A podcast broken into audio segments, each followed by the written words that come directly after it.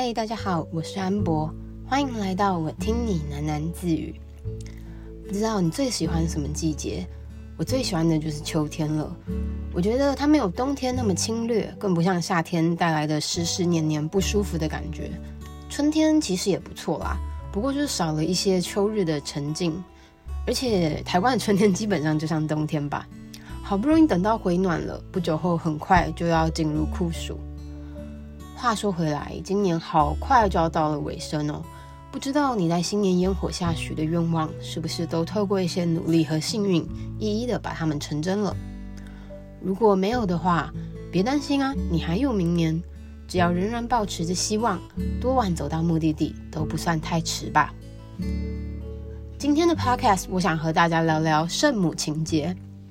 不晓得为什么最近收到好几封类似问题的来信，所以今天我不会特别的念出其中一封信，而是整合了大家共同的疑惑，和你们一起来聊聊这个主题，同时也分享我自己的想法。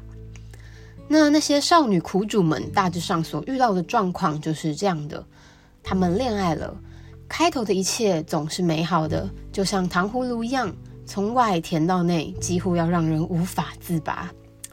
他们都以为可以就这样和对方度过余生，也许中间会经历一些争吵冲突的时候，也许会有平淡无聊的日子掺杂在其中。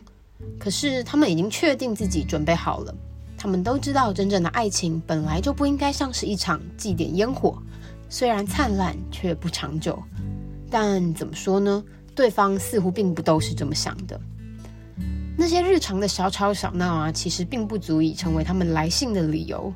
真正击垮他们的是那些来自价值观、感情观难以说改就改的事情。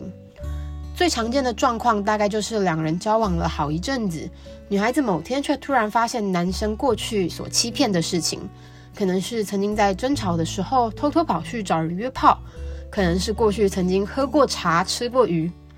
说到这个，大家应该都知道那是什么吧？不知道的就麻烦你去请出你的 Google 大神，我这边就不多做解释了。那也或许并不是那么直接冲击感情，却具有同样杀伤力的事情。比如说，两个人交往好一阵子了，才发现对方是个不折不扣的妈宝，失去了家里的庇护，就一点生存能力也没有；或是曾经为了隐瞒什么事情而屡次说谎，事情本身在每个人的观点里来说可大可小，但说谎就是没有人能否认的错误了吧？那不要说他们了，我想就连你也曾经有过相似的状况吧。毕竟我也是的，那重点就来啦。当你发现你的对象曾经或现在所做的事情和你的价值观大有出入，而这个冲击是你需要花时间去消化，甚至是一辈子也无法消化的伤害，那你会怎么做？网络上不就一直流传着一张梗图吗？就是一只狗狗配上斗大的字写着说：“关于感情的问题，我一律建议分手。”其实我觉得这只狗身为一个旁观者说这句话确实是很明智的，但身为当事人的我们，有哪一次是真的可以说不爱就不爱，说分手就分手的呢？至少我啦，我是几乎每一次都是这样想，但总是因为圣母心大爆炸而失败。那先来聊聊我自己的故事好了。过去啊，我曾经有过一个交往算一段时间的对象。说到这里，真的突然很感谢过去的自己，那么不成熟，害怕孤单。不然就也不会有那么多感情烂事可以来跟大家分享了。那那时候我才快要二十岁，还算是个青涩懵懂的少女吧。对方则是大我四五岁，也算是初出社会了。虽然是这样，在交往的过程中，我时常会觉得自己在带着一个弟弟长大。他看起来就是一个眉清目秀的老实人，平常的生活也算蛮单纯的，不过就是不太成熟。前面几个月确实我们两个过得融洽愉快。直到后来，就是为了大大小小的事情，在生活上偶然会有一些争吵，我才算是真正的遇到了难题。其实我并不害怕和恋人起冲突，我们每一个人的生长背景、所接受过的教育、想法都是那么的不同，两个人在一起生活，本来就应该会有摩擦。我害怕的反而是对方不愿意去面对冲突，遇到了问题不打算要解决，而是想要用敷衍的道歉来逃避当下那个尴尬不愉快的气氛。每次争吵到一半的时候，我那个对象总是会歇斯底里的重复着说：“好，对，我错了，都给你对，你都对，你最棒。”类似这种话，但其实这种话对于问题一点帮助也没有，反而会让你原本只是想要认真讨论问题的理性全部都翻车。即便是这样，那时候的我总会想着说，这样的争吵模式虽然非常耗损感情，但说到底，他在正常的时候仍然是一个可爱的人，我也仍然喜欢他拥有的许多特质。我并不想就这样看着感情被消磨，我想要改变他。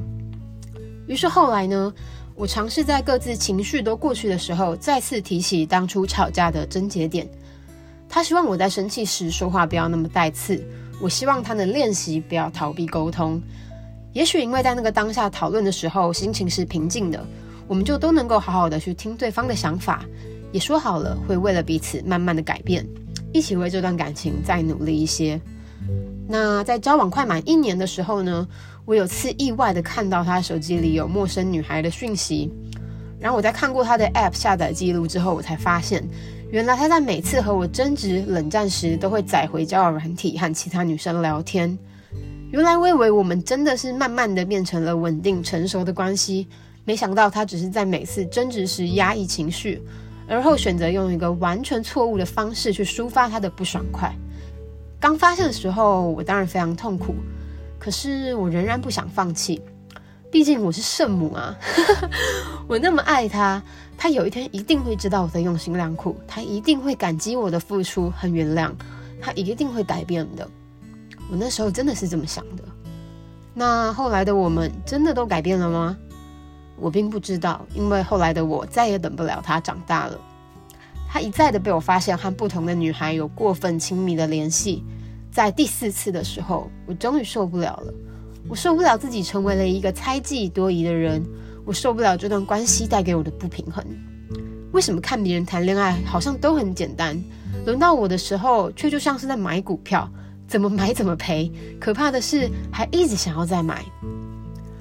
我曾经啊是真的很喜欢这个人，喜欢到我希望他能改掉不好的地方，可以变成更好的人。相同的，我也绝对愿意为了他改变他不能接受的地方。可是其实啊，这个想法从根本上来说就是错误的。